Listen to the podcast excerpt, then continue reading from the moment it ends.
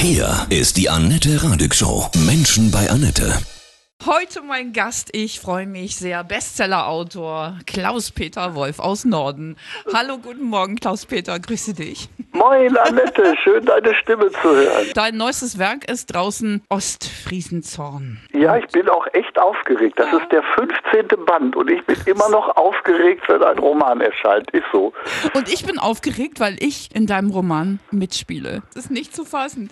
Wie bist du auf die Idee gekommen, mich da und unseren Sender einzubauen? Da ich fahre ja natürlich viel rum zu meinen Veranstaltungen und so und dann höre ich immer Radio und ihr spielt gute Musik und ich mag deine Stimme.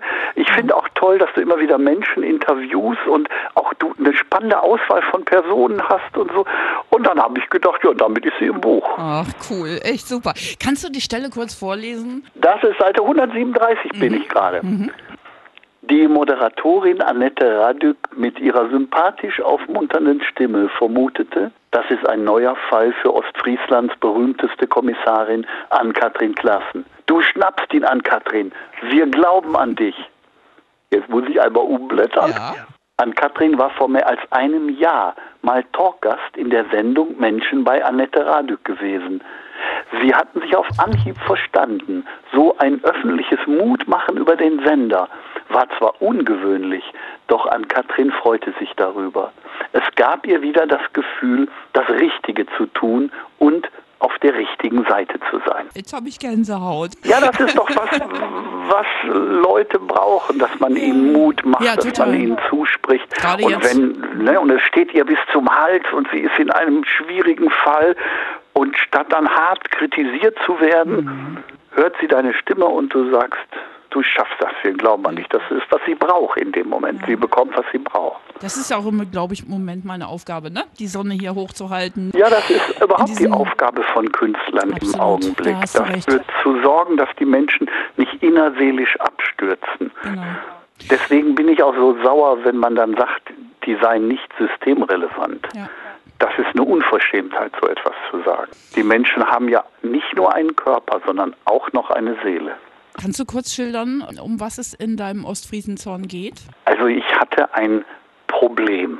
Und zwar hatte ich eine Trilogie um einen Serienkiller geschrieben, um Dr. Bernhard Sommerfeld.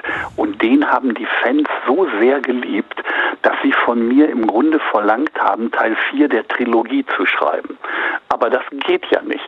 Und dann schrieben sie, Klaus-Peter, es muss doch weitergehen, mit Sommerfeld kann doch nicht Schluss sein und so. Und dann dachte ich, die einzige Möglichkeit, die es für mich gibt, ist, dass ich einen Weg finde, wie er aus dem Gefängnis kommt und ihn in meine Ostfriesen-Krimi-Reihe integriere. So kriegt er kein eigenes Buch mehr, aber spielt hier mit. Dr. Bernhard Sommerfeld, der berühmteste Serienkiller Deutschlands. Die Menschen lieben den, weil der tut Frauen nie etwas zuleide, sondern nur Männern. Und nur Männern, die böse zu Frauen waren. Er sagt dann, ja, ich habe einem üblen Säufer zu einem Rendezvous mit seinem Schöpfer verholfen.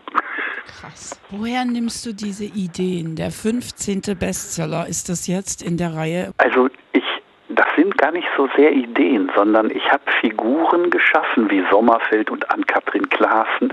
Und diese Figuren sind so aufgeladen mit so viel Energie, mit so viel Kraft, dass ich das Gefühl habe beim Schreiben, dass diese Figuren mir die Geschichte erzählen.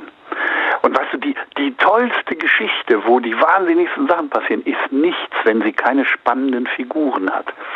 Aber wenn du spannende Figuren nur durch den Alltag laufen lässt, dann wird es gleich eine aufregende Sache, ein Abenteuer. Und meine Dinge leben von den Figuren. Und ich habe das Gefühl, die sind alle bei mir in der Wohnung, ich rede mit denen und schreibe. Ein Freund sagte mal, Klaus-Peter, dagegen gibt es vermutlich Tabletten. Ja, mag sein, mag sein, aber ich wandle es in Literatur um. Du hattest ja auch mal Zeiten, wo es dir nicht so gut ging, ja, wo du nicht auf dieser Sonnenseite standst und jetzt Oh ja, das hat es gegeben. bist du in deiner Berufung. Was kannst du anderen Menschen sagen, die jetzt auch vielleicht Angst haben? Also, das ist ja klar, im Moment ist es ja alles nicht einfach. Wirklich. Hatte, als ich ein ganz junger Mann war, mit 25, war kurz vor meinem 26. Geburtstag, hatte ich 2,7 Millionen Schulden. Das waren D-Mark-Zeiten noch. Und ich hatte einen Verlag gegründet und ich wollte ja, gute Bücher machen mit guten Autoren, weil die in den großen Verlagshäusern keine Chance hatten. Und ich bin grauenvoll gescheitert. Und das Damals hat man auch noch viele Zinsen bezahlt. Das heißt, im Jahr haben sich da 300.000 an, alleine an Zinsen aufgehäuft. Es war nicht absehbar, das jemals wieder rauszukommen. Und ich war doch noch so jung, mein Gott, und die konnten 30 Jahre hinter mir herfänden. Ich weiß, wie sich das anfühlt, wenn man existenziell vor einem Loch steht. Und es ist wirklich wichtig, wieder aufzustehen und weiterzumachen. Die Dinge drehen sich, die Dinge ändern sich. Man darf sich nicht ergeben. Mhm. Schon mal gar nicht dem Alkohol, das hilft nicht wirklich. An was hast du immer geglaubt? Hast du gespürt, dass es gut wird oder also ich hatte immer so eine, eine Hoffnung, so dass das kann es nicht sein. Ich habe das wie eine Prüfung erlebt. Ja, so als sei es nicht der Niederschlag, der mich ja. jetzt für ewig am Boot hält, sondern als sei es eine ganz schwere Prüfung, die ich zu bestehen hätte. Und wenn ich diese Prüfung bestanden hätte, dann würde es auch schöner weitergehen. Und in der Tat, heute denke ich, meine, die Figuren meiner Bücher hätten doch nicht die Tiefe, wenn ich das nicht alles erlebt hätte. Genau. Heute macht mich das stark. Ich kann Menschen schildern, die in die Hölle gucken oder schon drin sind und die Tür suchen, ob es eine rausgibt. So, das, das kann ich heute erzählen, weil ich mal dieses Hemd anhatte und weil das mal meine Haut war ich finde auch, wenn du das so erzählst, dann merkt man diese Kraft, diese Authentizität auch wirklich bei dir. Das ist irre. Ja, jetzt bin ich natürlich dankbar für diese Erfahrung. Wenn mir das damals in der mhm. Situation einer gesagt hätte, dem hätte ich eine reingehauen, ja, dann ja. da fühlst du das dich verspottet. Also dann ist man ja nicht dankbar, sondern heute gibt es auch so Möglichkeiten der Schuldnerberatung und dass man eine, so eine private Insolvenz macht. Das gab es damals alles ja. nicht. Da warst du richtig schuldnäher und schuldig und so. Dem, dem jungen Schriftsteller haben sie die Schreibmaschine gefändet. Ja, herzlichen Dank. Ne? Ich schreibe noch heute mit dem Füller, das ist daraus geworden. Echt? Und mit dem Füller schreibst du? Ich schreibe alle meine Romane mit einem Füller in ein Heft. Wow. Weil einen Füller fändet dir keiner. Aber Auch Ostfriesen-Zorn habe ich mit einem Füller in ein Heft geschrieben, also in Kladden. Zwölf Kladden insgesamt waren es. Und Ostfriesen-Zorn hatte mit der Hand geschrieben 812 Seiten. Und jetzt wow. gedruckt sind es über 500. Ne? Aber sonst benutzt du schon die neuen Medien, ne? Also ich kann Computer?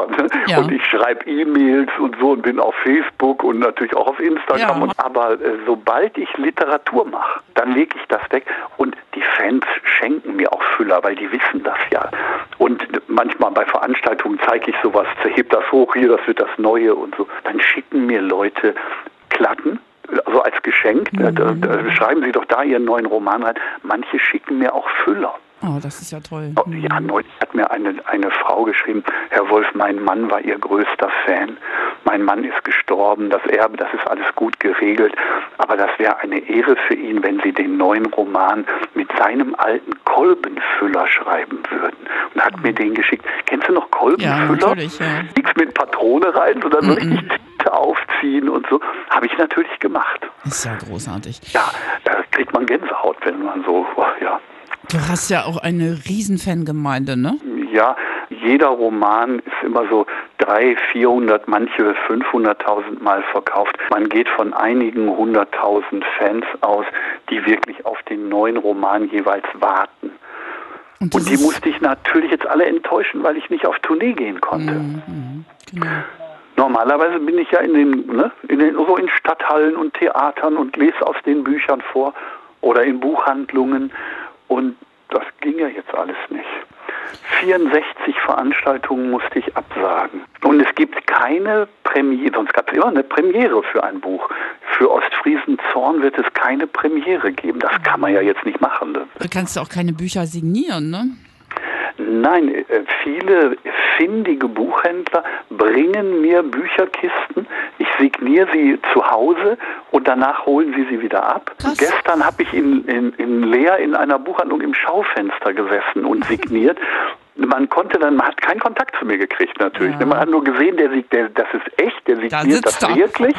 Ne? Und heute kann man das, kann man die Bücher erst dort abholen, weil ja heute der erste Veröffentlichungstag ist. Und da reden wir gleich miteinander. Das ist doch schön. Verrückte Zeit, ey, wirklich. Jetzt machst du mir Mut. Ja. So wie vorher an Katrin. Ja, das Soll ist ich so dir ein. Geheimnis verraten? Ja, bitte. In dem nächsten Roman, ich schreibe natürlich schon am nächsten, kommst du wieder vor. Oh, wirklich? Ja, Toll. das Einzige, was ich dir versprechen kann, ist, du wirst überleben. da hab ich ja Glück gehabt. Super. Ich Man freue hat mich. manchmal Glück im Leben. Aber ich morde auch nicht, ne? Nein, natürlich Nein, nicht. nein, Natürlich nein. nicht. Obwohl, manchmal hätte ich schon Lust. Hast du manchmal auch so, denkst du, ach ja? Ich meine, du lässt dich ja inspirieren, ne? Ja, manchmal reagieren natürlich äh, Menschen auch auf diese Figur des Sommerfeld. Ja. Daraus ist der ja gemacht, dass wir alle mal so ein Gefühl haben, Mann, ich würde den am liebsten so. Und, tun wir natürlich Ja. nicht. Weil, Nee. Ja, weil man hat ja dann moralische Grundsätze und Hemmungen und das ist ja auch alles gut so. Aber dieser Sommerfeld lebt das dann aus. Ja, aber im Geiste morden, das haben wir, glaube ich, schon alle mal gemacht. Das, ja, ich glaube, wer da sagt, ich nicht, Nee, der weiß nicht. einfach nichts über sich selbst oder er lügt. Ja. Hast du für dich so einen so einen Satz, der dich immer getragen hat? Ja, steh wieder auf und glaub an dich. Klaus-Peter Wolf. Sommerfeld auch. Der sitzt jetzt im Knast, aber nicht lange. Okay. ja, ich ahne schon. Der glaubt auch an sich. Ne? Der Richter sagt lebenslänglich und Sommerfeld sagt, ja, das ist mal. ein Vorschlag. Klaus-Peter Wolf, ja, herzlichen Dank, dass ich in deinem Buch bin. Ich freue mich sehr, echt voll. Sehr Das ist eine gerne. große Ehre. Und wir hören wieder. Ja? Ich danke dir. Ich danke dir. Alles Liebe. Tschüss. Tschüss.